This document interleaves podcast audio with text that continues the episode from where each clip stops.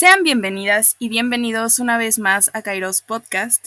Como lo podrán ver en el título del día de hoy, es la segunda parte de Estudiando Humanidades y hoy traigo a otra invitada muy especial. La conozco, pues eh, la, conocí en la prepa, también estuvimos juntas en la secundaria, pero donde eh, tuve la oportunidad de conocerla más fue en la preparatoria y pues desde ahí las dos empezamos como a eh, tener como esta afinidad por las humanidades. Ella estudia, sí sigues estudiando letras hispánicas, sí, ¿verdad? Ah, ok. Entonces, ella sigue estudiando letras hispánicas, yo estuve estudiando filosofía, pero eh, les quería mostrar otra perspectiva diferente acerca de lo que son las humanidades, sobre todo aquí en, pues, en México. Y si a alguna otra persona de Latinoamérica le sirve eh, conocer un poco de la experiencia estudiando letras hispánicas, filosofía y demás carreras que espero tener la fortuna de, entrevistar más adelante, pues eh, coméntenlo y háganoslo saber en nuestro, pues sí, en nuestro Instagram. Eh, no me presenté, discúlpenme, mi nombre es Brenda Mortara. Gracias por acompañarnos otro lunes más. Y el día de hoy, como les había dicho, tengo una invitada especial que es eh, bueno, ¿cómo quieres que te presente? Pues me llamo Nancy, Nancy Trejo, soy estudiante de letras hispánicas y pues ya casi termino la carrera, también pues me considero, y esto ha sido, me ha costado mucho trabajo, pero me considero poeta, así que pues también soy poeta. Y oh. ya, no sé qué más decir. No, no, no, está muy bien. Eh, igual, o sea, si quieres eh, bueno, ahorita más adelante, pues si quieres, te doy tu espacio para que promociones Instagram o algo en lo que estés trabajando y así. Eh, bueno, entonces eh, ya, ya la conocieron, ella es Nancy o Nani, como yo eh, la conocí en la prepa. Este, pues no sé si quieras empezarnos a contar un poco de ¿cuál fue tu motivación para estudiar letras hispánicas? O sea, ¿desde qué momento eh, dijiste, bueno, letras hispánicas es una, es una buena opción para estudiar? ¿O cómo surgió tu curiosidad por esa carrera? Claro, pues mira, es, es bien chistoso porque yo, yo no supe, yo más bien yo sabía que quería estudiar letras hasta quinto de prepa, o sea, el segundo año, ¿no? Sí. Eh, tú recuerdas a nuestra querida, preciosa eh, Sonia, nuestra profesora de literatura, pues ella me, ella me inspiró mucho, yo le debo mucho a esa mujer hermosa. Eh, pero de verdad yo no sabía, o sea, hasta quinto de prepa yo decía, bueno, más o menos a la mitad de, de quinto de prepa yo decía, no, este, yo creo que voy a estudiar ciencias de la comunicación y así porque pues la verdad es que siempre me gustó todo este ámbito social. Mi mamá siempre me decía, es que tú, yo, yo te veo mucho en la tele, o sea, como siendo reportera o siendo conductora o, cosas así, ¿no? O en radio, a mí me encantaría trabajar en radio en algún momento, pero bueno, entonces yo me veía en, en ciencias de la comunicación. Y lo curioso es que también en primera prepa eh, yo quedé fascinada con la clase de la profesora eh, Betty, ¿te acuerdas? Ah, sí, este, gran maestra. Bueno, sí, gran maestra, es increíble, una mujer eh, súper trabajadora y que ella nos contaba la historia universal de una manera deliciosa. o sea, yo me acuerdo que yo estaba embobada y obviamente a muchas, a muchas personas pues, no les late, ¿no? O sea, no les late lo que tiene que ver con historia, con literatura, con filos, o sea, y, porque pues sí, no sé si sea algo difícil, pero bueno, creo que requiere, como todo, sí, requiere mucha concentración y mucha memoria, ¿no? Y mucho amor también por lo que haces. Sí. Entonces yo decía, no, wow, o sea, terminando esa clase, dije, voy a ser historiadora. Y bueno, eh, después de eso, uh, yo estaba con, ah, porque también teníamos clase de lógica con nuestro otro increíble profesor Juanito. Eh, pues yo decía, me late, me late, a ver qué. Entonces, como que a partir de ahí me empecé a, como a forjar este camino eh, dentro de las humanidades, porque pues siempre me gustó mucho leer. Eh, sin embargo, nunca fui lectora de libros desde bien chiquita, o sea, libros, libros en sí, sino que yo leía más revistas, okay. revistas de, no sé si llegaste o llegaron los escuchas a leer o a comprar la revista Big Bang. Bueno, yo era fan de la revista Big Bang. Y este. Ah, sí, sí, pues claro. sí, me acuerdo de ella. Era increíble, a mí me gustaba mucho y la verdad es que la compraba sobre todo porque me encantaba la sección de. Bueno, tenía una sección que se llamaba eh, Para no dormir. Yo he sido desde siempre fan del terror, me gusta mucho. Este. Y, y bueno, lo, curioso es que no, no, no he leído mucho, o sea, muchos libros de terror, ¿no? Pero me gusta mucho en sí. Entonces yo era súper fan, súper fan. Y siempre la compraba nada más para leer los cuentos, o sea, porque venían como relatos cortitos de una, de una cuartilla. Y yo, bueno, quedaba maravillada con eso, ¿no? Entonces, eh, me acuerdo mucho de una historia que se llama La Pesanta, o sea, nunca se me va a olvidar, porque trataba de como de una parálisis del, sueño, estaba alucinada, Entonces, eh, siento que mi camino lector no se forjó como los de otros de mis compañeros y compañeras, ¿no? Que, no, sí, yo desde chiquito, mis papás leían, tenían libros, yo no, o sea, yo en realidad vi más por otros lados, ¿no? Sí, empezaste a construir tu camino. Sí, totalmente, y, y eso por cosas bien, bien chistosas y bien así pequeñas, ¿no? Peculiares que a lo mejor, eh, pues sí, no, no mucha gente que estudia letras, o a lo mejor sí, no sé, digo, no quiero hablar por todos, por todas, este, cuentan, ¿no? O sea, siempre es bueno, pues desde chiquito tuve el acercamiento a los libros, o así, y pues yo no, en realidad era más las revistas y cositas así, ¿no? Entonces ya te digo, cuando estábamos en quinto de prepa, pues yo me, me súper inspiré por Sonia porque las clases me parecían maravillosas y mm, las disfrutaba muchísimo. Yo creo que, creo que tú también, este, recuerdo muy bien que éramos de los, de las poquitas, ¿no? Que hablaban. Sí. sí, que habíamos participaciones y decíamos cosas. Sí, sí, sí, y pues tú sabías perfectamente que las participaciones eran súper importantes, entonces, bueno, yo creo que fue ya hasta que pasamos a sexto, el último año, que me decidí, eh, que dije, yo soy de aquí, o sea, a mí los libros me llaman. Yo conocí, gracias a, gracias a Sonia, perdón.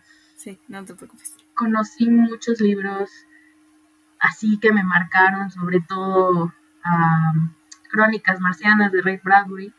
Entonces, este, creo que fue ahí. O sea, yo no, yo no sabía hasta que tuve 16, 17 años que, que quería estudiar letras, ¿no?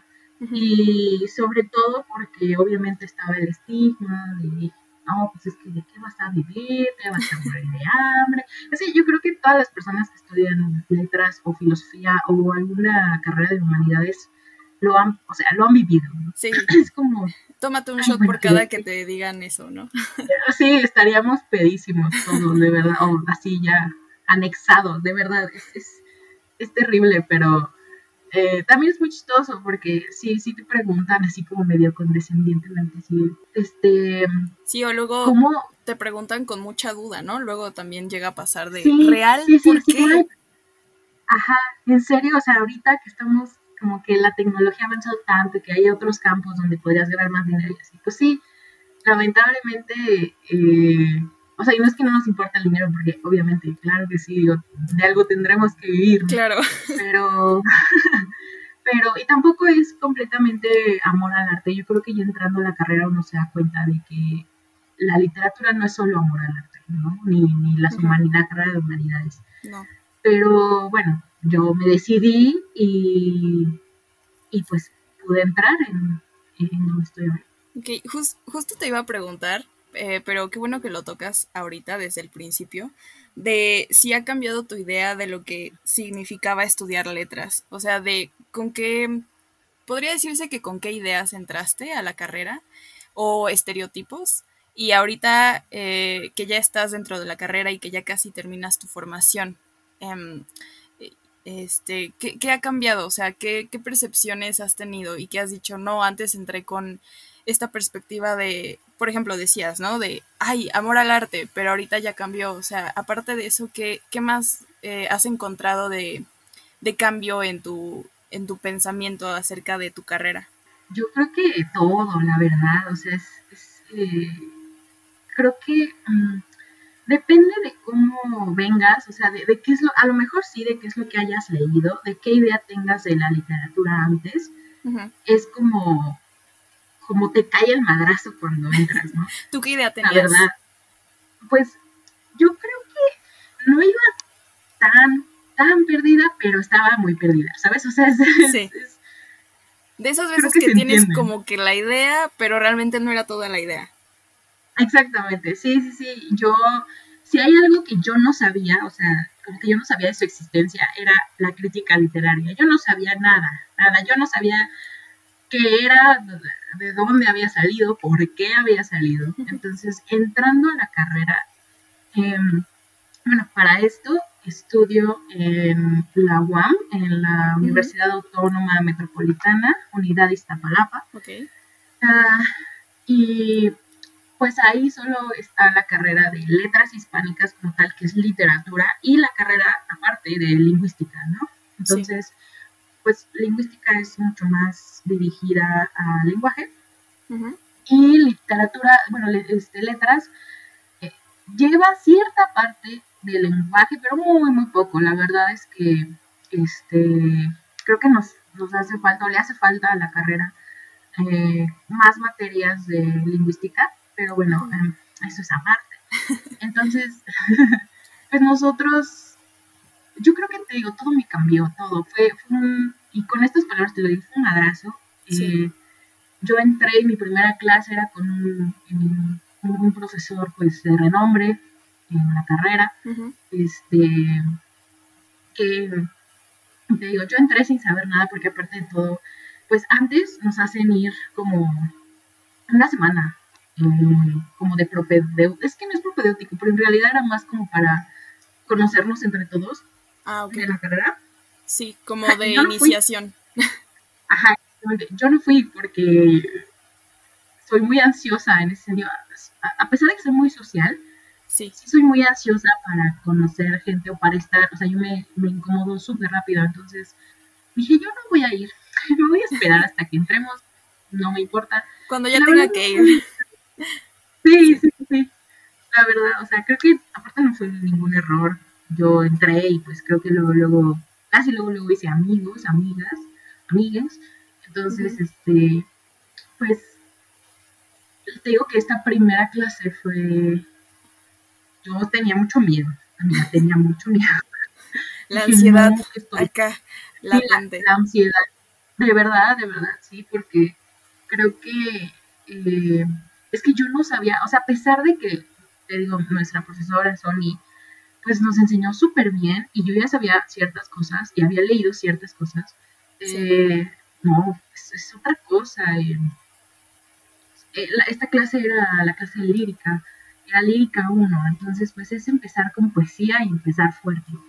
Y bueno, sin embargo, yo creo que fue una muy, una muy buena iniciación porque pues el profesor tenía fama pues de que era bastante Ah, ¿Exigente? Exigente, sí, sí, sí, muy, muy exigente y así. Entonces, yo no sabía nada. O sea, yo entró y yo no sabía quién era esta persona porque yo no estuve en, el, en, el, en esta semana que te digo. Yo no sabía nada. Y de cierta forma entré como tranquila. O sea, la verdad es que la primera clase me gustó mucho. Hablamos de, de, poesía. A mí, eh, yo como tal, no cuando entré a la universidad no era como team poesía, ¿saben? Pero, pero fu.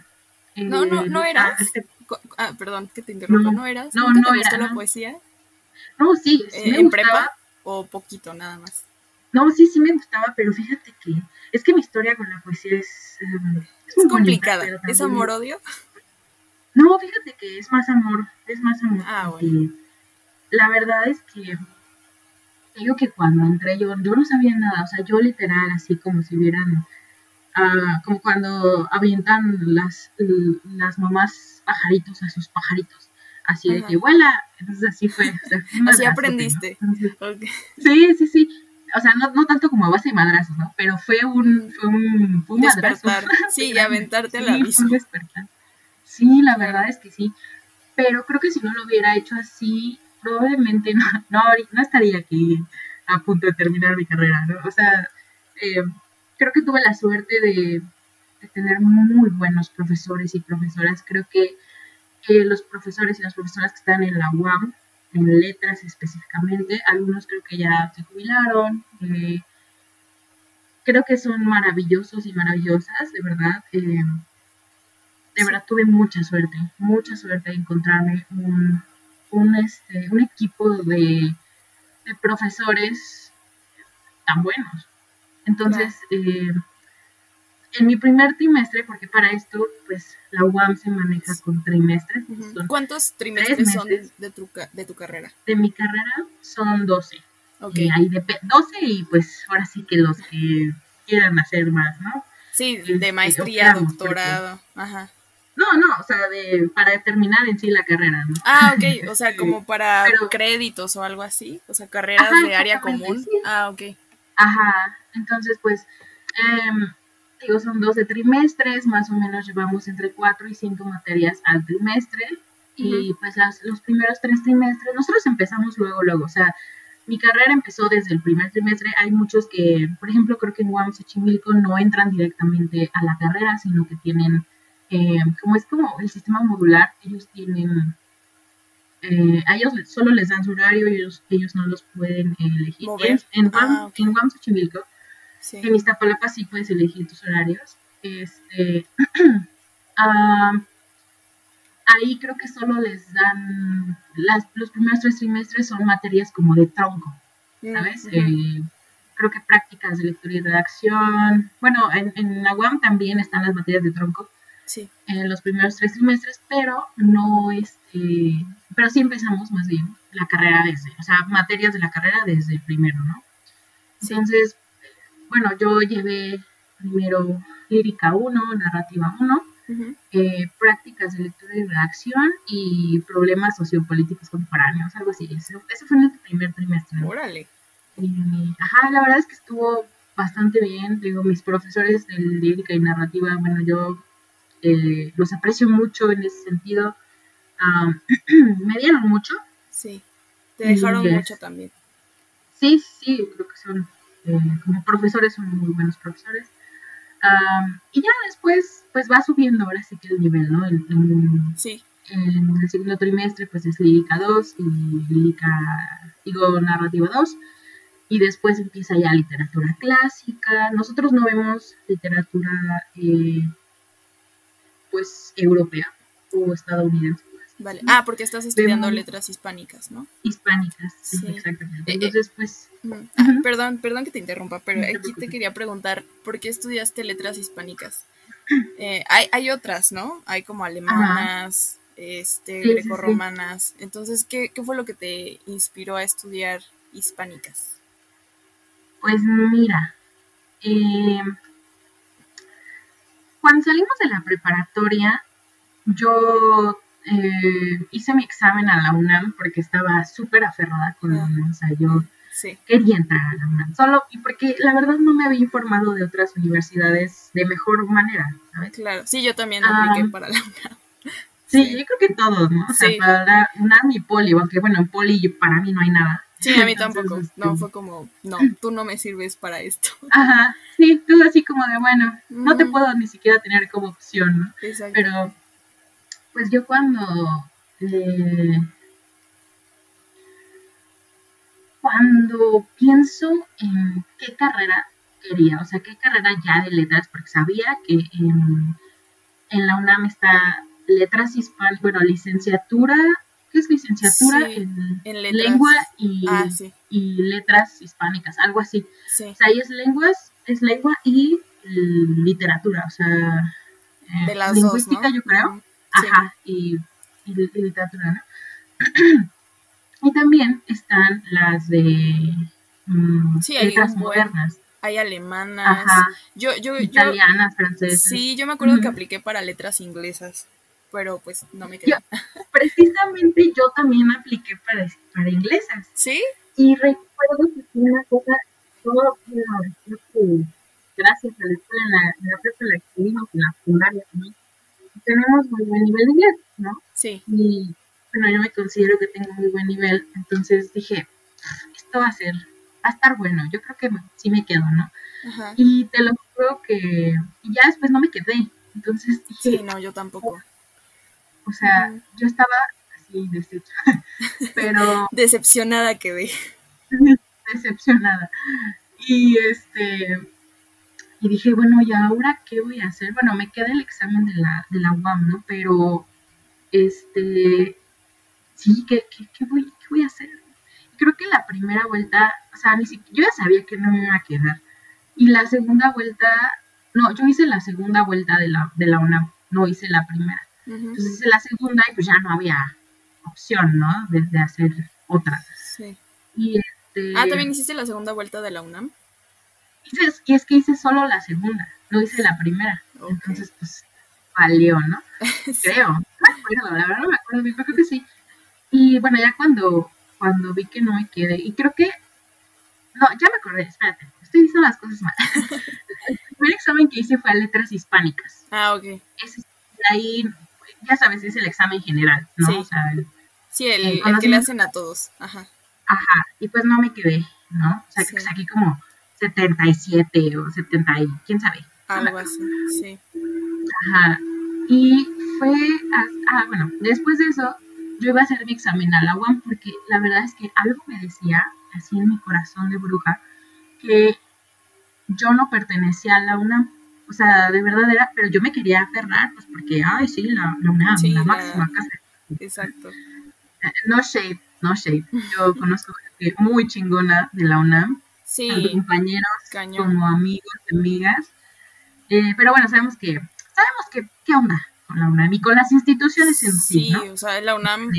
De hecho, una de las cosas que tampoco me hizo quedar en la UNAM fue que tenía miedo de que me tocara muchos paros. Dije, híjole, yo ya me quiero graduar. digo, y fue como, digo, está bien, o sea, la causa, sus motivaciones son correctas, pero ya a la hora de que pues se dejan, pues no sé, o sea, luego hay mucha gente que realmente entra a los paros no con intenciones con las que se inician esos paros. Entonces, pues pueden alargarse eh, y pueden hacer todo lo que quieran, ¿no? Entonces, eso tampoco me convencía tanto y, y en fechas recientes, pues tampoco es como que como que tengan un, un periodo continua de clases, ¿no? Creo que hay muchos paros. Sí, no, no. Yo, yo dije, no, pues eso no me va a pasar en la UAM. ¿Cómo crees? Y entonces se viene una huelga de tres meses, ¿no? Pero bueno, eso ya...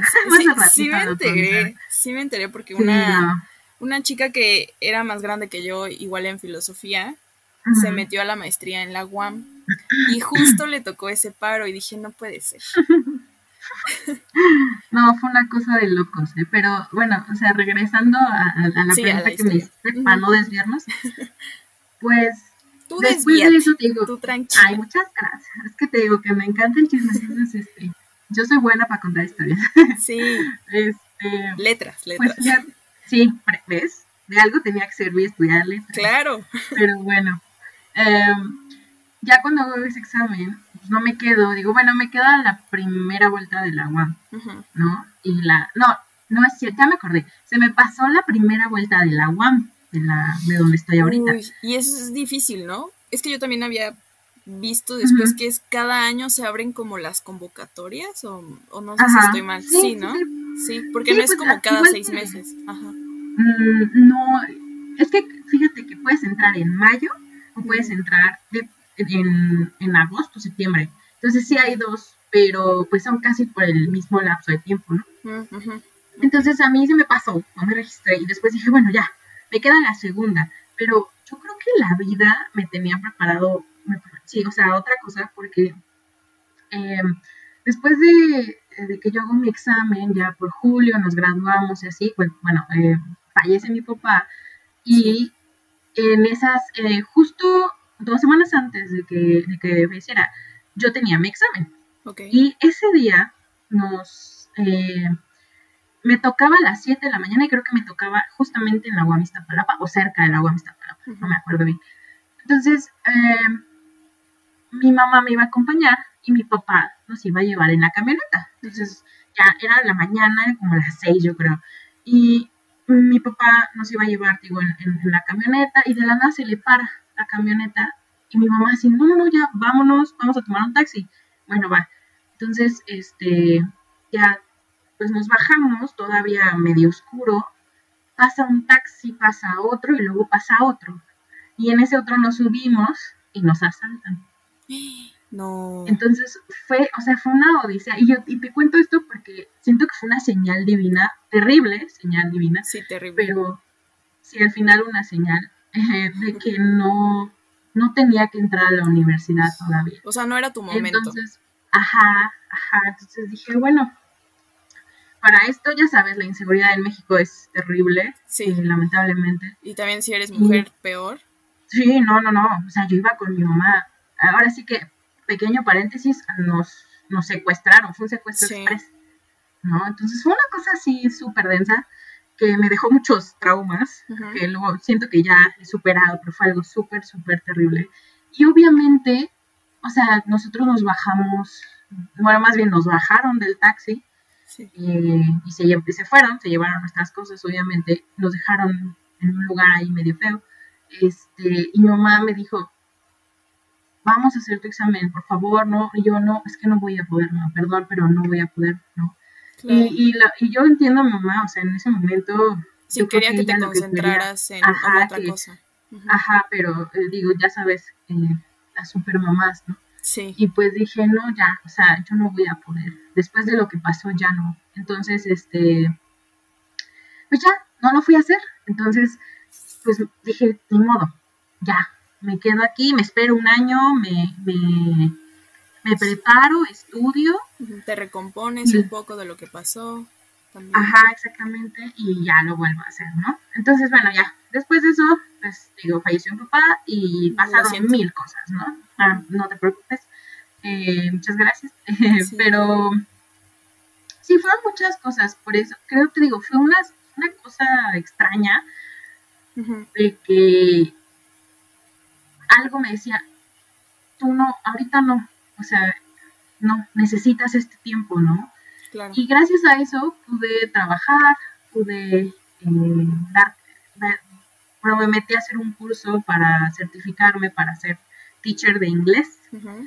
Y Ya te podemos este, decir teacher, miss. Así es, Muy así bien. es, mis, este, pues lo terminé, te digo, ya trabajé, etcétera. Entonces, todo ese año también me sirvió para reflexionar qué era lo que quería hacer. Y yo seguía con la idea de la UNAM y la UNAM y la UNAM, ¿no? Bueno, la señorita aferrada. Entonces ahora sí me, me anoté para hacer el, el- examen de letras modernas y no me quedé.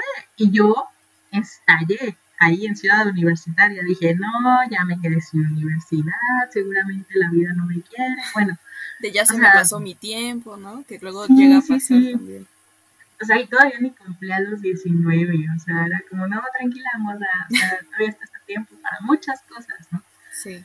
y viene el examen de la, de la UAM, la primera vuelta, en lo que yo, yo me, yo me acuerdo mucho de que cuando estaba haciendo mi curso de inglés, se llama, es el eh, TDC o Teachers Diploma Course, eh, yo me paraba temprano, mi, mi, mi curso era las de 6 a 8 de la, de la, de la noche. Entonces yo me acuerdo que me paraba temprano, me sentaba en, en la mesa y me ponía a estudiar porque me compré la guía, la grandota, la de la UNAM. Ah, esa Este, grandota. Ajá, la del Puma, este que está en la portada.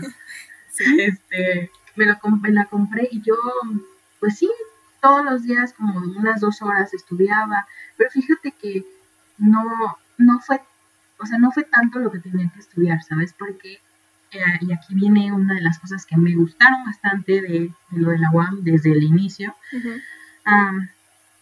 el examen es dependiendo de tu área. de, de, la, o de la carrera a la que vayas. O sea, si tú te vas a literatura, como yo me fui, tu examen no va a traer química, ni biología, ni física.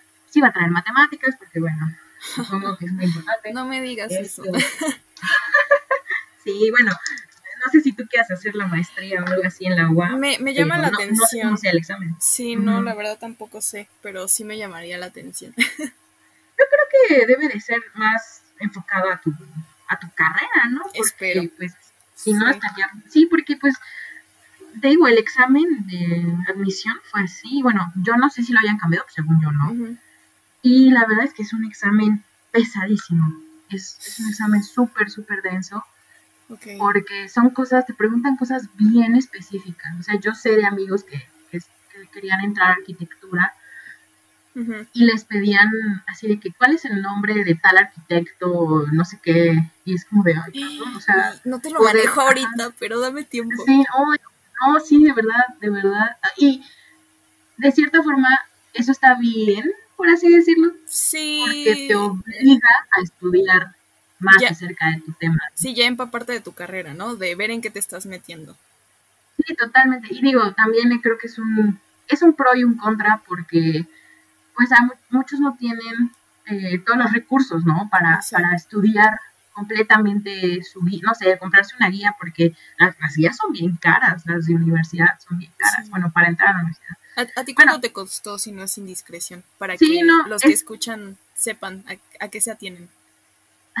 pues en ese tiempo, sí. a mí me costó 500 pesos, la guía grandota de la UNAM. No. O sea, esa que viene así toda desglosada los temas y las probables preguntas. No, pues mejor me pongo a vender guías de la UNAM. ya, ya sé, sí, sí, sí, sí sale, sí sale el negocio. Sí.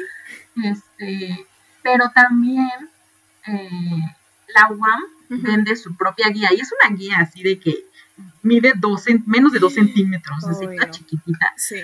Pero la verdad está bien porque es como un examen. Okay. O sea, sí es una guía, es como una guía examen, está muy chiquita. Sí, es como un panfleto, ¿no? Así como, Ajá, ajá, precisamente.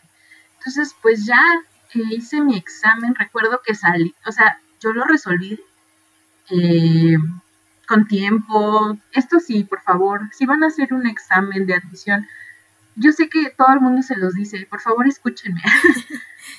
Tómense su tiempo, pero también sepan administrarlo. O sea, a lo que me refiero es que si ustedes saben que una sección le sale mucho más rápido, no sé, eh, dependiendo de tu carrera, a mí, pues literatura, ¿no? Historia o e incluso filosofía, en ese tiempo. Bueno, pues la, háganlas lo más rápido que puedan. Obviamente, claro, poniéndole la atención debida, pero creo que eso les va a ayudar a, a, a delimitar su tiempo y a que puedan ponerle más tiempo, por ejemplo, al eh, creo que hay una parte de razonamiento, eh, ay, no me acuerdo cómo se llama, pero... Sí, de, este, abstracto. Ah, ok, sí. Ándale, ajá. También eso, y pues matemáticas, ¿no? Que matemáticas es una de las secciones más pesadas. Sí. Entonces, yo recuerdo que salí, salí tranquila. Dije, a ver, ¿qué hice mal? ¿por qué estoy tan tranquila? Porque cuando salí del de la UNAM, yo salí casi, casi así chillando. Dije, no, valió madre, ¿no? Sí. Pero yo de verdad estaba muy tranquila y mi mamá me dijo, oye, ¿cómo te fue? Sé qué. Yo, bien, creo que bien. o sea, Sacada de onda, ¿no? Acostumbrada a... Ajá. Ajá. Sí, sí, al caos. a decir, no, pero me faltó tal cosa y tú, bien, tranquila. Sí, sí, sí. sí bueno, porque yo me acuerdo que yo sí sentía que mi cabeza ya me estaba doliendo. A pesar de eso, yo salí muy tranquila y dije, no, algo hice mal, seguro. Porque, bueno, claro, yo soy mi propia impostora. Es, no lo hagan, no lo sigan. Eh, pero pues, ya después de eso me quedé. O sea, la primera vuelta me quedé, no había hecho yo el examen de la UAM anteriormente. Y cuando vi que me quedé, dije, ya, no voy a hacer ningún otro examen, aquí me quedo. Incluso, incluso mi hermano me dijo, me, nunca se va a olvidar porque iba saliendo así de, la casa y me dice, y me dice, yo creo que tú vas a ser guamera. Y le dije, sí, yo creo que también. Y se fue y días después pues salió el resultado. Eh, entonces fue muy bonito y dije, creo que todos los caminos me llevaron a la UAM. así. Entonces, no había otra opción y... Sí, no era la Pues, UNAM, ¿no? Con lo que siempre Ajá. sueñan. Como Rory alguna- en Gilmore Girls soñó toda la vida con Exacto. Harvard. Y era Yale. Sí. Exactamente. Así. Exactamente. Sí, justo así. De hecho, yo me acuerdo que antes de entrar a la universidad me eché todas las de Gilmore Girls y increíble. Recomendada, 100, 100 de 100. 100%. Yo me la eché Sí. en cuarentena y digo, no, te hubieras quedado con Jess. Pero bueno, eso ya Ah, es otra cosa. ¿Verdad? Claro, Todos somos Team Yes, Sí. pero en el fondo. hay que, hay- sí, hay que aceptar que sí era medio douchebag. O sea, sí, era Sí. así como que... Sí, pero cuando ya se separaron, él cambió mucho. Y dices, Sí, ese Jess me cae bien. Sí, sí. Expectativas, amigos. Claro, claro. Así pues ahí está, ¿no? Eso fue mi camino y pues aquí estoy. Y, y te oyes feliz, o sea, de contar tu experiencia y de decir, ya, ya soy de la UAM. eh, Sí, no sí. me quedé porque no había de otra, sino porque yo quería quedarme ahí, ¿no? Ujú. Sí, no, y digo, me escucho feliz, pero no sabes cuántas veces he llorado. digo, creo que todos, ¿no? Y cualquier Sí. universitario. Dentro de la no me- carrera, las, las Sí. horas pasadas, ¿no? O sea, trabajos finales, que luego... No, las entregas. Sí. En, en algún momento dentro de tu carrera has sentido, o sea, ese bajón. Ya ves, hay, hay, hay mitos, ¿no? En todas las carreras ¿no? de, no, en cuarto semestre te da el bajón de que te quieres dar de baja o en séptimo te da este de que ya te quieres dar de baja. ¿A ti a ti te pasó eso en algún momento o Ay, Dios. Si te dijera cuántas veces. de verdad, de verdad, me pasó mucho, mucho. Porque, y no tanto por la, la escuela, sino porque eh, la verdad es que me tocó una muy buena generación. No tengo eh, pues ninguna queja, ¿no? He encontrado pues, muy buenos amigos. sí, Obviamente hay gente igual fea. En todos lados te la, te la encuentras. sí, pero yo creo que muchos de y muchas de mi generación son muy eh, son muy brillantes mándale saludos. Entonces, Sí, saludos a la UAM desde Iztapalapa por el mundo eh, pero sí sí sí la verdad es que tuve esa suerte y a pesar de que nunca siento que no hubo como tal un- una competencia entre todos eh, o todas, pues sí, uno, yo sí me sentía presionada porque decía, no manches, cabrón está, es, es que es muy bueno, o esta chica, no mames, o sea, yo estaba de que no, yo qué hago aquí, yo nomás Ujú. soy como la niña en el kinder que comía arena para gato, ¿no? Yo así me sentía, o sea, de verdad, como, pero es que es algo muy normal, yo creo que todo el mundo lo, Sí, sentirte bicho raro. Sí, sí, sí, pero digo, también me tocaron muy buenos amigos y amigas, eh, sobre todo amigas, que si están ahí las amo, Fer, Mireya, todas ustedes, Dianita, Miami, todas. Hola. increíble, Carla. sí, sí, y me apoyaron mucho, mucho, mucho. Eunice, Mariana, es que tengo, son muchas, pero las quiero mucho. Este, Fueron tu soporte durante la carrera. Sí, Todavía lo sí, siguen siendo, sí. ¿no? Ujú. Sí, sí, sí. eh, entonces, creo que, creo que a todos nos pasa y hay que, hay que saber eh, también ver por qué te están pasando estas cosas, ¿no? Hay, hay gente que llegaba súper cansada porque vivía o vive muy lejos de la universidad. O sea, yo que vivo lejos de la universidad, no vivo tan lejos como otras personas. Sí, que- relativo, ¿no? Como 30, 40 minutos aprox. o- Sí, sí, sí, Ujú. sí, yo tenía una, bueno, tengo una, una amiga eh, que vive más allá de Milpalta bueno, va hasta Iztapalapa, o sea, se creo que se hacía como tres horas y todos los días, o sea, todos los días. Entonces, también es una cosa de, de ser, ser muy empático y empática con, con tus compañeros, porque eh, y yo creo que lo bueno es que me tocaron eh, muy buenos profesores en ese sentido, de que eran empáticos con nosotros y con, mm, con lo que nos sucedía, ¿no? Si vivíamos lejos o de que llegábamos tarde y decir, perdón, es que el metro se paró y había mucho tráfico y pásate, no pasa nada, ¿no? Algunos, algunas sí eran muy, sí, de no, ya llegaste pues, tarde, vete. ajá, muy pequeño, pero bueno, se entiende, tampoco podemos... eh, Sí, Tampoco sabemos, claro, el contexto del profesor o profesora de lo que le haya pasado antes con otros alumnos, ¿no?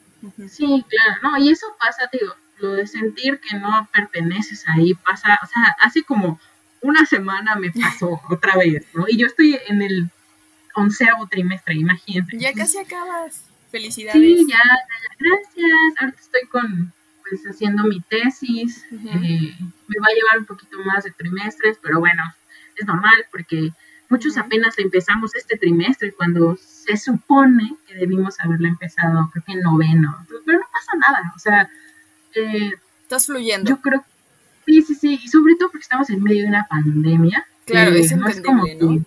Sí, no, no, o sea, no es como que nosotros eh, podamos hacer muchos. También este, el sistema capitalista este, nos ha orillado, ¿no? A, a que tenemos que ser productivos porque si no, no valemos como personas. No es cierto. Tómense un día, relájense y ya el otro día, si quieren, se pueden hacer toda la tarea que evitaron hacer. Pero pasa nada, ¿ok? no pasa nada. Todo está bien, está bien no estar sí, Exactamente, sí, sí, sí, pero de todos modos, si están, si están mal, muy mal, o no muy mal, lo que sea, si pueden, eh, vayan con un psicólogo, una psicóloga. Ah, hoy es el día del psicólogo, ¿no? Sí. Creo que sí. Saludos a todos los psicólogos o psicólogas, psicólogues que nos estén escuchando. Y, digo, yo no los quiero mandar a terapia porque eso está muy feo. La terapia es muy, es muy, muy, muy, este, es muy cara. sí, eh, muy cara. Pero hay, hay algunas opciones que yo conozco, ya después se las dejaré a, Brenda para que se las ponga por si alguien necesita ayuda, porque la salud mental es muy importante, sobre todo siendo estudiante. Sí, eh, las pondré en la descripción de, del episodio para que las chequen. Sí. sí, sí, sí. Pues sí, como ves. No, pues está bien, te digo, está bien no estar bien. Y hay días en los que, te digo, yo también cuando estaba en la carrera, hubo un semestre en el que sí fue como mi punto culminante de, no, este, este es el que me salgo. Y, también, o sea, porque recuerdo una vez que el profesor Juanito de prepa me dijo que, que para, qué, para qué carrera yo quería aplicar. Y le dije, no, pues para literatura o algo así. Y me dijo, ah, sí, porque en filosofía yo no te veo. Y no sé por qué, siempre que, me dicen algo que no voy a hacer, termino haciéndolo. Y, y, lo hice, o sea, inconscientemente. Yo no busqué la carrera de filosofía, ella me encontró a mí. Qué bonito. Sí, me quedé ahí. Sí, no, historias curiosas que pasan de, de los que entramos, todos sabían que querían estudiar eso, yo no sabía que quería estudiar eso, y ellos se fueron yendo y yo me quedé y fue como de, ¿what? ¿Ustedes amaban?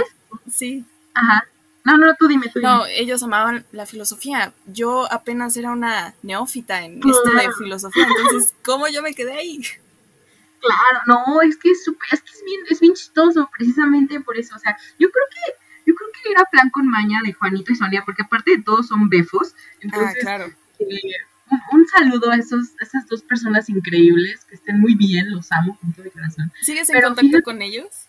Con Sonia sí, pues a, través de Sonia, pues ah, ella, más o menos... Te guió, fue tu guía. ajá, sí, sí, sí. Pero me acuerdo perfectamente que yo cuando me acerqué a ella, me dijo, ¿estás segura? Así, su cara así de, ya sabes, ¿no? La cara que ponía súper seria. Claro. ¿Estás segura?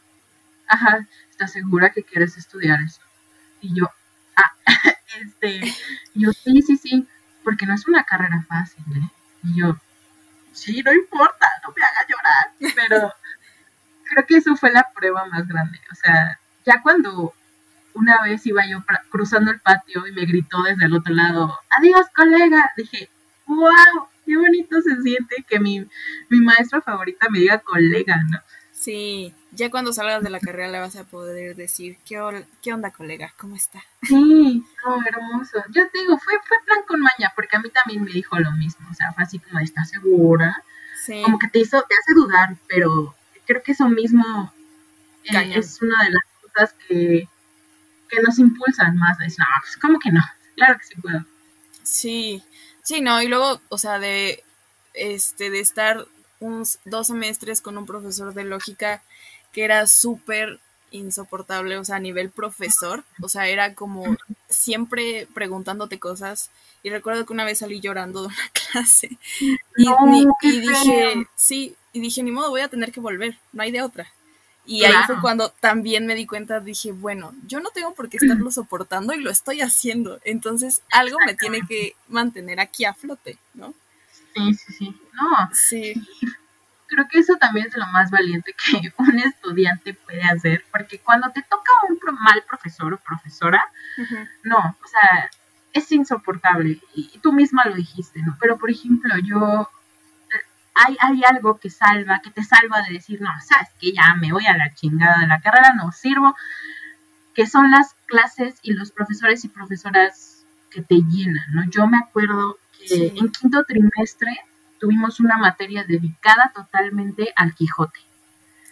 Entonces, fue, fue una de las clases más hermosas, más hermosas que he tenido, de verdad, es de verdad, yo creo que aparte de todo eran los viernes de 10 a 2 de la tarde, o sea, eran cuatro horas con un break de 20 minutos de hablar del Quijote con un profesor increíble también, la verdad es que esa clase yo me dejó marcada, eh, porque de verdad hubo una vez, y esto es casi casi una experiencia contraria a la tuya, sí. en, el, en la que salimos del, del salón todos así como en silencio, y yo yo salí chillando de, lo hermoso que, fue eh, cómo nos, mm, nos metió ¿no? en la conversación. Sí, totalmente. También fue una de las clases más difíciles, yo creo, porque lo que este profesor hace es, bueno, cada uno va a elegir un capítulo del Quijote y va a investigar, va a hacer un trabajo de investigación acerca de, este, ¿no? Y bueno, yo obviamente, y eso fue al principio, la primera clase, yo no había leído el Quijote nunca en mi vida. o sea, a lo mejor tenía un acercamiento pequeño. Sí. Pero pues no, no tenía nada, o sea, nada, nada. Entonces, yo elegí un, capítulo del Quijote que se llama eh, El curioso impertinente, algo así.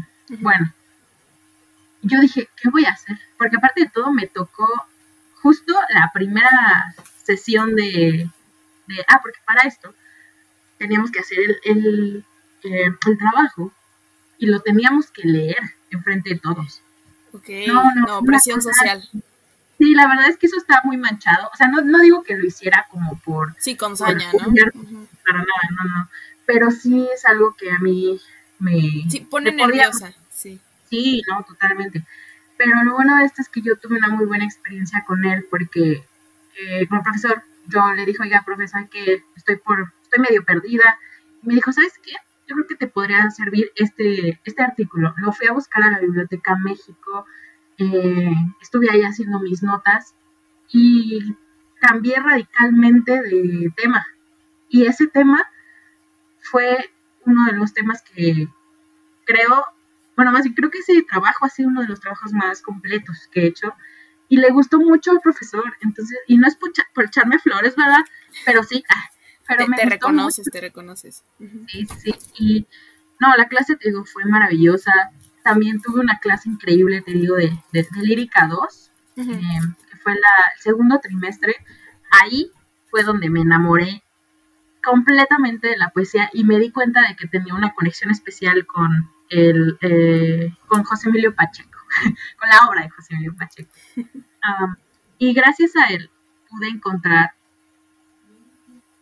sobre todo, a unas poetas maravillosas, o sea, mujeres poetas, escritoras maravillosas, que también eso es un tema bien grande cuando a letras, el canon. es una cosa que, ah, pues, tienes que enfrentarte a ella siendo mujer bueno, no solamente en ese ámbito, sino en todos, ¿no? Sí, tú lo sabes pero desde tú cómo lo viviste, ¿no? Es, es importante. Sí, sí, sí, entonces tú entras y pues todo te meten puros, a puros vatos. Sí. Y a lo mejor a algunos de los que escuchas les, les, va a chocar esto que voy a decir, pero no me importa. Eh, es, es la verdad, o sea, tú entras y es el canon, el canon, el canon, el canon, Octavio pasa, Octavio pasa, y es como de, ah, pero creo que gracias también a la generación en la que me tocó estar, pues eh, muchas de nosotras pudimos pues alzar la voz en ese sentido y decir, por favor, eh, Párale con Octavio Paz. sí, por favor, abran en sus, en sus planes de estudio, sus programas, más bien, abran espacio, hagan espacio sí. para mujeres escritoras de la época, ¿no? Y eso no solo fue con un profesor, sino con muchos, o sea, creo que, y ya fue un poquito más a mediados de la carrera, que como que esas telarañas que uno trae de, de que no, los mejores escritores mexicanos son Pacheco y Octavio Paz y ah, no sé, este, ¿cómo se llama este güey? Eh, el de Juan José Arreola. Eh, ah, Carlos Fuentes. Carlos Fuentes. Este, Fuentes, igual Arreola. Digo, que sí, son muy buenos escritores, pero hay más. O sea, me he encontrado cosas increíbles. Me siento muy protegida leyendo a mujeres. ¿Alguna, mm, ¿alguna que recomiendes? Uy, pues yo creo que por ahora, no, yo creo que es que tengo muchas, lo pienso y digo, ah, Amparo Dávila, eh, ella escribió literatura fantástica. Hermosa, es, es una cosa, a, para a los que les gusta esta literatura extraña, medio surrealista, siniestra. Ah, ok. Más que nada siniestra. Vale. Eh, les recomiendo mucho Amparo, Amparo Dávila. Hace, creo que falleció hace dos años, ya está muy grande, pero increíble, la verdad es que la mujer, y, y, apenas está como resurgiendo. Y una poeta que me encanta y que jamás en mi vida me había leído un poeta o una poeta de esta forma, eh, Enriqueta Ochoa, con Retorno de Electra. Es maravillosa. Sí, no, es, es te, te, rompe. Entonces, eso también te vas dando cuenta de que, pues sí, a pesar de que tienes muy buenos profesores y profesoras, sobre todo los profes hombres, ahora sí que, no shade, pero es la verdad, este, pues tienden mucho a seguir con este mismo plan de no incluir mujeres en sus, en sus programas, ¿no? Y está bien O sea, creo que sí puede, o, sí ha habido un cambio, pero muy ligero. Súper, sí y pues sobre todo es reconocerles también el trabajo a las profesoras de la UAM Iztapalapa, de letras específicamente, porque son unas chingonas todas. Eh, claro, o sea, yo creo que eh, pues depende de tus gustos, pero yo he tenido muy buenas experiencias con profesoras y también con profesores, sí, claro. Pero pues que es otra cosa. me acuerdo mucho que tuvimos una clase de, literatura hispanoamericana, era como una optativa. Y fue cuando vimos a Leonora Carrington, pero no la vimos totalmente pues como escritora, porque se escribió, pero la vimos eh, en relación con su, con su esposo, que duraron un poco tiempo, que es Renato Leduc, también poeta y este, narrador, creo que también, sí, sí, sí, este, también escribió prosa, pero los vimos a, ellos dos porque uno, bueno, una es pintora y el otro es escritor y la clase más o menos iba a eso. Esa clase, creo que fue de, la, de las poquitas clases que vimos una mujer. La profesora era mujer, este, bueno, es mujer, este, te lo juro, Brenda, no hubo ni un solo hombre. Nadie se metió a esa clase de hombres. Éramos puras mujeres la única vez, el único día que íbamos a ver a, una mujer. O sea, dime qué te dice eso. Sí, habla mucho, ¿no? Totalmente, del alumnado y, es, una cosa fuerte, la verdad. Pero también una clase muy bonita, ¿no? Porque no había vatos. no shade. No shade, pero pues no te preocupes, o sea, este podcast es de puras mujeres. No es para exclusivamente puras mujeres, pero así se está dando esto. Ni modo, ¿no? Ah, qué chido. sí. Qué chido. También necesitamos nuestros espacios, ¿no? Sí, la verdad, es que igual, o sea, entrevisté a una amiga que estudiaba historia en la UNAM y también dice, bueno, es que falta mucha mujer eh, historiadora, hay muchas mujeres historiadoras allá afuera. Por ejemplo, en mi carrera también hay muchas filósofas muy buenas y de muchas épocas. Y, ah, o sea, por ejemplo, hace poco leía Hannah Arendt, ¿no? Y, o sea, y rompió en un párrafo a Nietzsche, o sea, toda la construcción de Nietzsche, que yo soy amante de Nietzsche, o sea, lo, me gusta mucho cómo escribe. o sea, lo leí y dije, no, no puede ser, tiene razón esta mujer. O sea, lo dijo tan claro. Y dije, no puede ser que no haya espacios para mujeres que en un párrafo destruyen con estos dogmas, eh, pues no solo de los hombres, sino de, o sea, el pensamiento en general. Y es como de, wow, o sea, hay que abrirles el espacio a las mujeres. Sí, y es que todavía los profesores este, se, se rehusan como a decir, no, es que, es que cómo va a romper a Nietzsche esta persona, o sea, esta mujer, ¿sabes? Sí, ¿cómo se atreve? Ajá, pero lo hacen y es, pues yo no sé, no debería de ser difícil, ¿no? Pero bueno, para ellos es difícil. Sí, no, igual, imagínate, si les dices que es misógino, Schopenhauer, Nietzsche, lo que sea, o sea, te dicen, no, no es misógino, no le estás entendiendo a su obra, y es como, sí le estoy entendiendo, pero eso no quita que no sea misógino.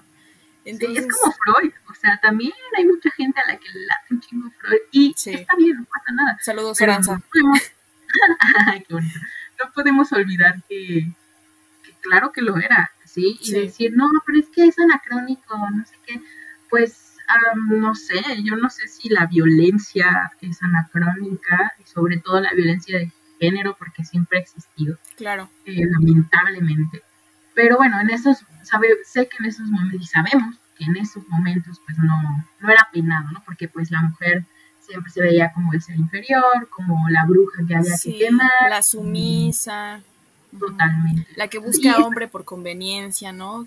Y eso está, ese, ese, por ejemplo, ese, mm, ese tema está, es muy recurrente en, en, toda la literatura, en realidad. Pero, este, siempre que hablan de una mujer que es muy astuta, pero que solo sirve para ser astuta y para engañar, me recuerda mucho a la literatura medieval.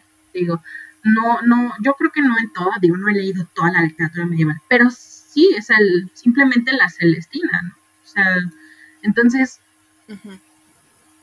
creo que mm, la crítica también ha cambiado mucho. Eh, tomé un curso de literatura, perdón, de crítica literaria femenina, feminista, no, perdón.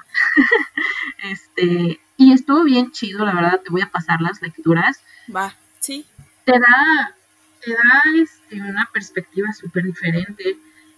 Entonces, ah, en ese momento tú te das cuenta de también de muchas de las cosas que tú como estudiante mujer de literatura sufres y que también has, eh, las has llevado a cabo. O sea, eso es un proceso de, de construcción, por así decirlo, entre comillas. Sí. fuerte, ¿no? O sea, creo que eso mismo me ayudó a saber que a pesar de todo, este, no, por ejemplo, tú y yo sabemos que nuestra clase de literatura con Sonia fue maravillosa, ¿no? Esto que decíamos en la prepa. Pero después ya me di cuenta de que le faltaba mucha, agregar a muchas mujeres, ¿no? También. Y, eso no era su culpa, o sea, yo creo que los tiempos cambian y, yo, yo una vez salí con ella y dije, por favor, ¿no? porque me preguntó, ¿qué tú ves que ponga eh, escritores a, a los de la generación que estoy ahorita? Y le dije, creo que está muy bien, pero por favor ponga mujeres. Me dice, ah, sí, sí, sí, no te preocupes, aquí las tengo. Y ya, ¿no? O sea, les puso, creo que a Emily Dickinson, o sea, y a nosotras, nosotros, pues fue diferente, ¿no? Vimos a la, vimos diferente. a Puro vimos... Súper. Y, también... Ay, perdón. Y también, o sea, ver, como, ver cómo estos hombres, o sea, retrataban a la mujer, ¿no? Que no es lo mismo que una mujer representándose a sí misma como mujer. ¿No? Que es como más relatable, por así decirlo. Ajá, sí, sí, sí, y es que también por eso ha surgido mucho esto de, es que para mí la literatura no tiene género, no sé qué, pero lamentablemente todavía hay mucha gente y muchos críticos literarios diciendo que ven un texto y dicen esto no pudo haber sido escrito por una mujer porque las mujeres son sentimentales, ¿no? es como, no, o sea, me parece que también el sentimentalismo, entre comillas, se ha marginado mucho. O sea, yo creo que hay poetas, hombres, que pues hacen uso de esa parte de ellos y, y a ellos no se les ve mal, ¿no? Algunos sí, ¿no? Algunos sí, sí. Sí, de que los tachan de homosexuales y que no tienen nada de malo, pero ¿por qué los tienes que tachar de algo que a lo mejor sí son, a lo mejor no son, pero no tiene nada que ver con su obra, ¿no? Sí, no, porque pues para tu, para la estética de tu tiempo no, no entran, ¿no? Estos, estos, estas características. O sea, yo pienso en una, en un pensamiento y también en un corazón desbordado. Eh, y digo, Pedro Salinas, es escritor, este, escritor español del siglo XX, maravilloso, yo creo que es uno de los poetas más, de mis, de mis poetas favoritos, Pedro Salinas, ah, con la voz a ti de vida, así se llama, es una, de verdad, es, yo, yo iba llorando en el metro, porque me encanta y, creo que él eh, también hace uso de esa parte, ¿no? Pero de ahí se derivan muchas otras cosas. También de ahí se deriva un proceso escritor, ¿no? Por ejemplo, a mí me ha inspirado mucho, una de mis grandes inspiraciones para, escribir ha sido eh, Enriqueta Ochoa, como te decía, mexicana, y otra poeta que también es mexicana que se llama, y esta es um, este, perdón, contemporánea, se llama Diana del Ángel. Ah, sí, la he escuchado.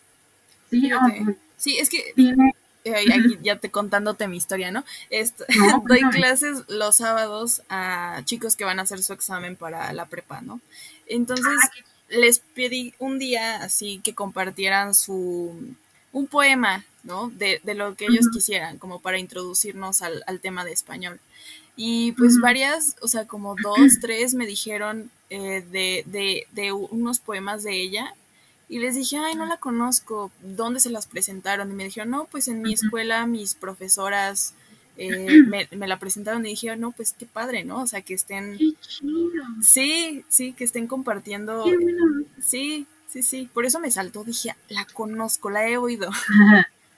No, la verdad es que está muy cañona, o sea, yo creo que ese libro lo recuerdo con mucho cariño y con mucho dolor, porque es un libro que te rompe completamente, se llama Barranca de hecho, está muy barato. Yo creo que lo venden en Educal. A mí me costó 60 pesos. Y es un libro que en cualquier oportunidad que tengo lo recomiendo. Porque te digo, es una, es una escritora contemporánea que no. O sea, sí tiene claro su lugar, eh, ya, digamos. Sí. En, en, la literatura contemporánea mexicana, pero yo creo que todavía, o sea, ese, ese, libro, esa escritora necesita darse a conocer más. Sí, hazle promoción. Y yo creo que sí. Se llama, digo, Diana del Ángel. Y creo que en Instagram está como espejo de tierra, creo. Ok. y yo me acuerdo que estaba viendo su perfil y vi que uno de mis profesores la seguía y dije, no mames, qué hermosa. Entonces. Chóquelas. Sí, sí, sí. Y me encanta. La verdad es que esa mujer, eh, ese, ese, sobre todo el, el, poema que, uh, que se llama Barranca creo que lleva el título, el mismo título del, libro, es el que más me, rompió. También hay otro que se llama, creo que, no me acuerdo bien el título, pero es algo como una niña del Estado de México, está muy fuerte.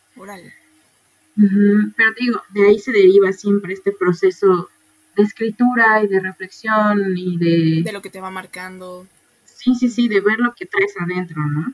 Por eso te digo que todo te sirve, aunque sientas que no estás entendiendo, todo te sirve. Cometer errores en la carrera, no escribir un, ensayo o un trabajo de investigación perfecto te sirve porque sabes en qué, estás fallando. Entonces, no hay prisa, ¿no? Pero sí hay que meterle, hay que meterle mucho corazón, sobre todo, yo siento. Y bueno, o sea, ya, ya sé que lo mencionaste un poco con esto de em, este, del tema del poema de Barranca y de esta... ¿es, ¿es, poetisa y también autora? ¿O solo poetisa? Eh, no, sí es este... O sea, es de las dos. Es de las dos, creo que es, creo que es periodista, es que no me acuerdo bien la verdad, porque solo la conozco en su faceta de poeta. Ah, O sea, es multitask la, la mujer. Sí, sí, sí. Tiene otro libro, pero no me acuerdo bien cómo se llama. Es un libro que he querido comprar. A ver, déjame ver si lo encuentro. Sí. Es que, eh, de del Ángel. Creo que ese libro, no sé si son como testimonios, ah, se llama Procesos de la Noche. Ah, vale. Y es, dice, narra la odisea judicial que la familia de Julio César Mondragón tuvo que emprender para poder esclarecer la verdad sobre su asesinato. Entonces, también tiene esta parte eh, ah, como de investigación. Ajá. Ajá, sí, sí, sí. Sí. No sería parecido a lo que hace. A ver, a lo mejor me estoy confundiendo, pero Elena Poniatowska también hizo un trabajo así, más o menos acerca del 68, ¿no? ah, sí, sí, sí, este, las voces de Tlatelolco. Ándale, sí, más o menos parecido. Yo creo que sí, porque Poniatowska, pues ella, según yo, sí es, eh, empezó como periodista, ¿no? Ya después empezó a publicar. Sí, este, que por cierto, shout out a Poniatowska, que ayer creo que cumplió años, o no sé. Ah, no sabía. Sí. Ah, yo de ella apenas, la verdad es que no he leído mucho de Poniatowska, pero eh, leí un fragmento de su libro de Leonora Carrington, que se llama Leonora, y ah, me gustó mucho. Sí, escribe bien. Yo, yo tampoco la conozco, solo me enteré de ella por, por algo muy curioso, porque empecé a leer a Pita Amor, sus poemas. Ay, Pita Amor es increíble. Sí, y me enteré que era como su tía de ella, o sea, porque al, Sí, o sea, algo bien loco. Y dije, no manches, o sea, yo siempre escuchaba a Elenia Poniatowska cuando era niña en la tele, en la radio.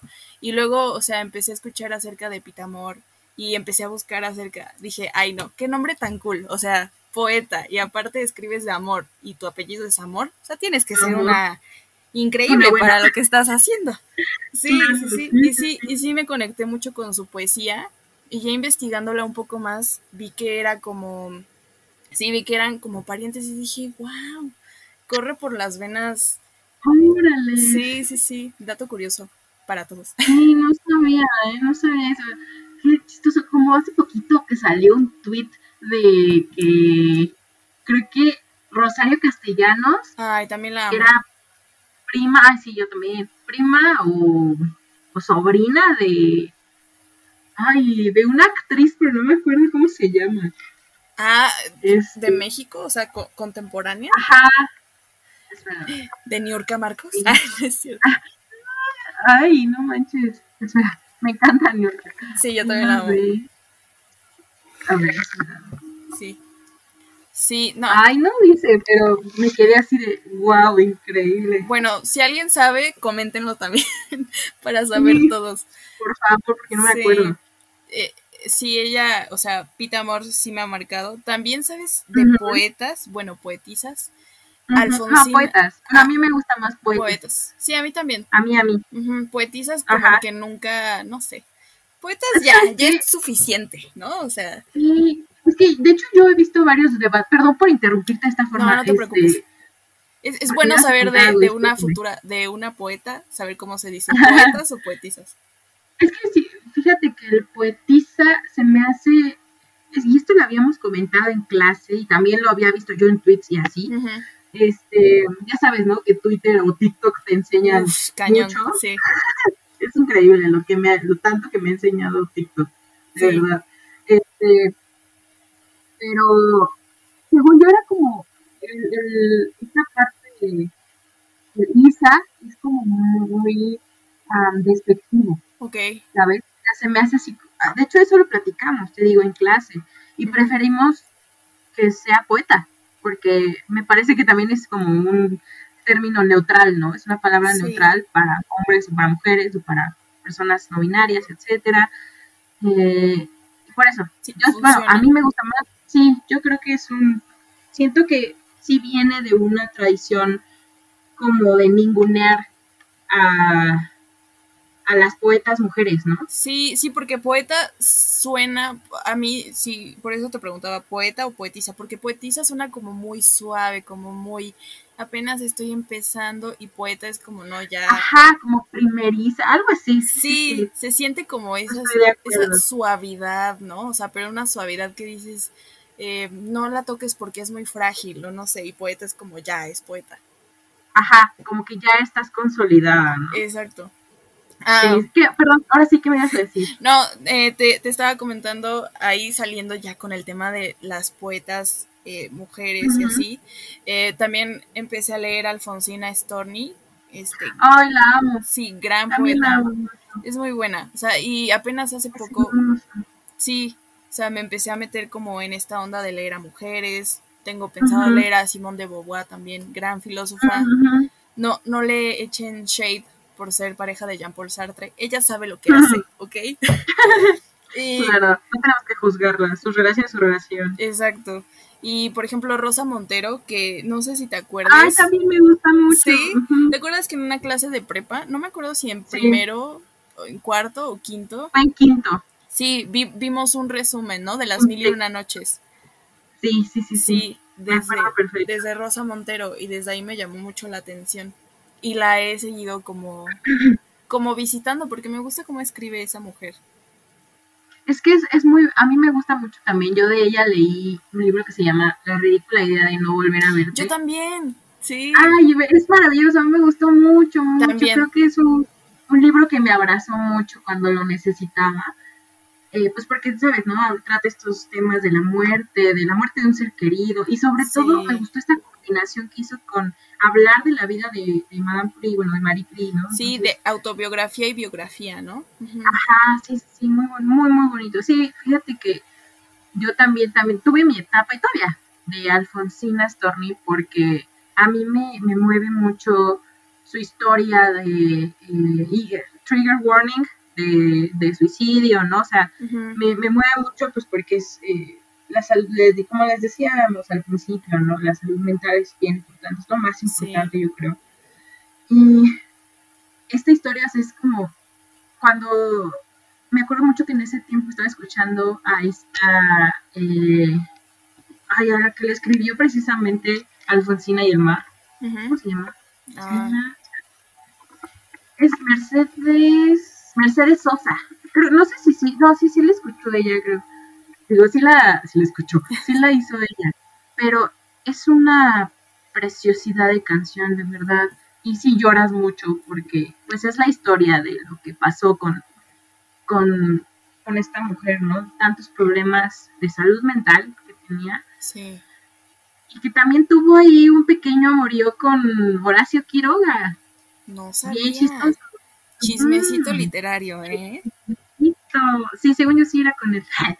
Pero sí, o sea, yo creo que abrirte paso a la lectura de las de, de los textos de mujeres es abrirte paso también para encontrarte, para y también para perderte, o sea, porque digo, no todos los textos que escriben todas las mujeres son buenos, ¿no? Y tampoco todos los que escriben los hombres, es lo mismo Exacto. pero sí, sí debo decir que me he encontrado muchísimo en, en la poesía de mujeres, en la narrativa de mujeres también, de hecho, bueno, estoy trabajando en mi tesis a Silvina Ocampo, que es una escritora argentina eh, de la generación de Borges y de Bioy Casares. Órale. Eh, es increíble, yo la estoy tratando con respecto a su narrativa. También escribió muchísima poesía, pero a mí me gusta más su narrativa, ah, porque es muy tenebrosa, es muy... Es, me, me gusta mucho, creo que rompe mucho la estética de lo que era la literatura fantástica en su tiempo, entonces también por eso me fui por e- con ella, porque me sentía en deuda con, con las mujeres escritoras que vimos y que no vimos en la carrera, Claro. Y yo quiero hacer mi tesis acerca de la obra de una mujer, y no nada más porque sea mujer, sino porque sé que hay eh, escritoras maravillosas Y y... porque te Ay, ¿cómo digo maravillosas? Sí, sí, sí, totalmente. Eh, ah, ¿por qué, me ¿por qué me conecté? No, de que te conectaste con ella Ah, y sí, su sí, obra, sí. ¿no? Sí. Sí, totalmente. O sea, creo que fue la mejor decisión, porque también la verdad es que mi asesor de tesis es, es bien chido, lo quiero mucho, y mm, ha sido muy paciente con, conmigo y con mi otra amiga que también está conmigo en el seminario. Eh, ah, digo, apenas es el primer seminario, pero ha sido muy, muy, muy... eh, Muy bueno, muy gratificante, ¿no? Sí, sí, todo. Entonces, este proceso de escribir y de investigar y de saber más acerca de esta escritora que te, que te llena, es como, es bien padre, ¿no? Entonces, sí, lean mujeres, por favor. Se los que de tarea, por favor. Sí. Sí, sí, sí. Es, es increíble. Te digo, todas estas cosas de, entrar a la universidad, yo creo que entrar a la universidad a mí me abrió mucho la mente, pero eso no significa que es la única manera de tener conocimiento, porque no, no, no, aquí no vamos a hacer así de que, ay, si tú estudiaste una carrera, este, pues come que acá, ¿no? No, no, no, yo conozco gente bien, bien chingona que nunca necesitó de tener una carrera universitaria, ¿no? O, ay, también, que quede algo claro, leer no te hace mejor persona. No, para nada. Nada, cero. No, mi carrera lo demuestra. No, o sea. sí, también hay muchos egos por ahí. Hmm, hmm. Yo creo que uno mismo también llega a un punto en el que se crece.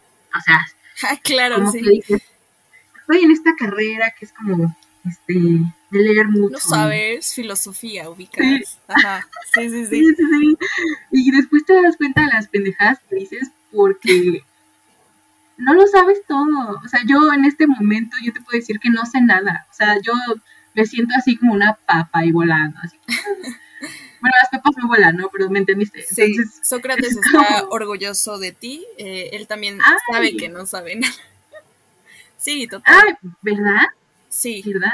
Mira. Sin querer dije algo de filosofía porque yo la neta no sé nada.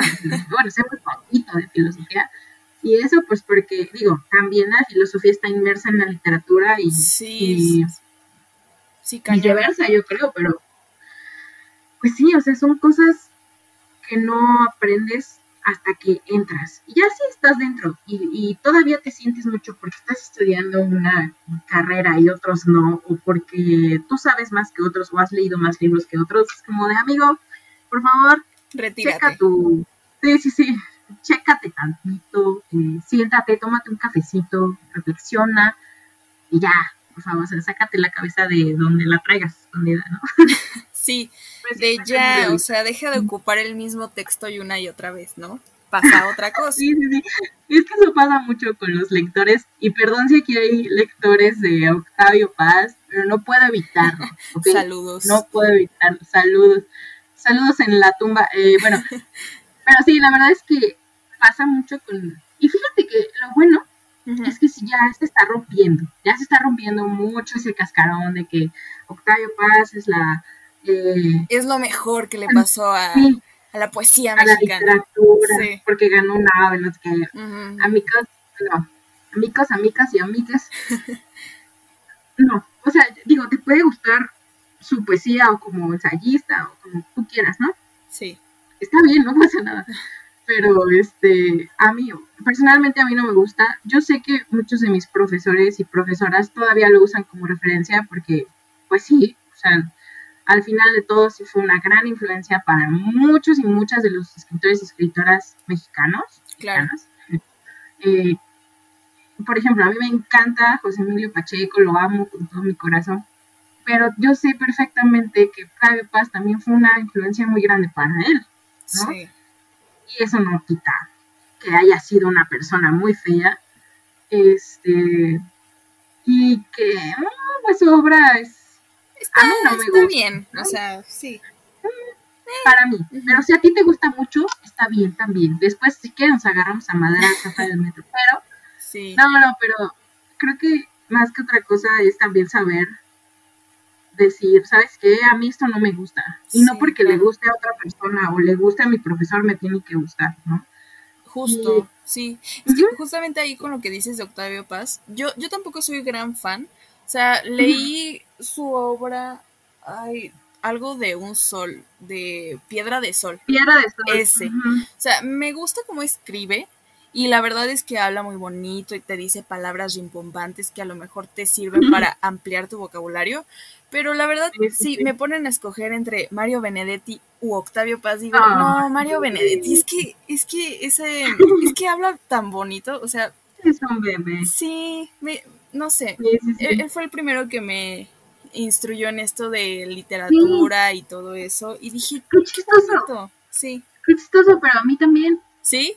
¿Cuál, cuál fue la primera? Ah, pues yo creo que para muchos, como para muchos fue, a mí, para mí fue la tregua. Y yo sé que para muchos también. Para mí fue inventario uno. ¿A poco? Sí, te lo juro. Lo empecé a leer en secundaria. Y este, y lo leí durante, o sea, creo que fue mi compañía en secundaria, ¿no? Porque la pasé muy mal en ese tiempo. Entonces fue como, wow, ya tengo en dónde refugiarme. Entonces, cuando lo descubrí, dije, me caes bien, Mario Benedetti. Sí.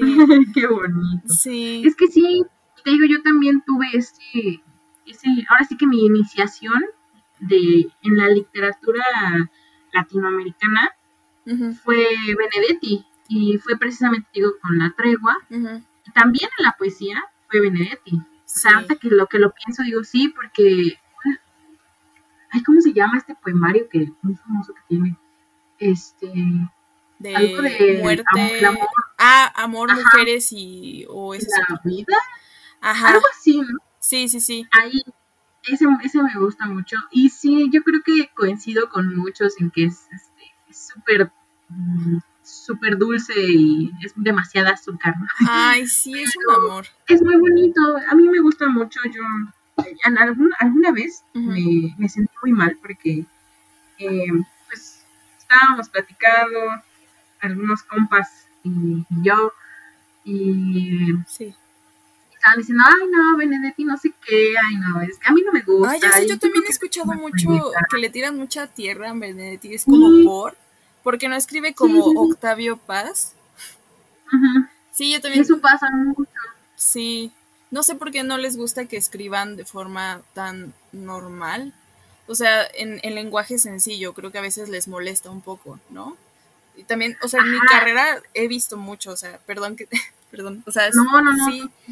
O sea, he visto mucho de que no les gusta que utilices términos comunes porque, hijo, o sea, ya cualquiera lo puede entender y de esto no se trata lo que estamos haciendo aquí yo. Entonces, ¿de qué se trata? No, no, no, no, qué feo. Eso es lo feo. Es lo peor. De hecho, a mí me gusta mucho la poesía contemporánea. A mí también. Este, y, y fíjate que, por ejemplo, ah, en la carrera de mujeres, el canon más grande, pues es Sor ¿no? y a ah, Sor Juana no se le cuestiona nada porque es Sor Juana. Y está bien. A mí me gusta mucho. Sí. Eh, pero, por ejemplo, yo no soy de la poesía de su tiempo, tampoco soy de la poesía medieval, ni de, bueno, la lírica medieval, ni de siglos de oro. Yo soy ya más tirándole a siglo XX, la verdad, y está bien. Hay mucha gente que también se va para el siglo XX y deja olvidados olvidadas a, literatura, la literatura medieval y a la de los siglos de oro.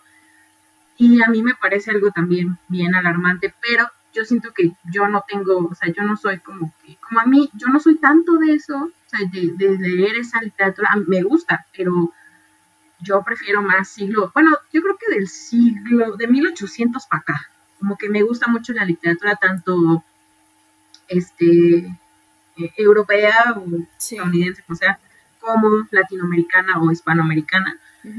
Entonces, entiendo, pero siempre hay, para todos, o sea... Sí, encuentras tu nicho.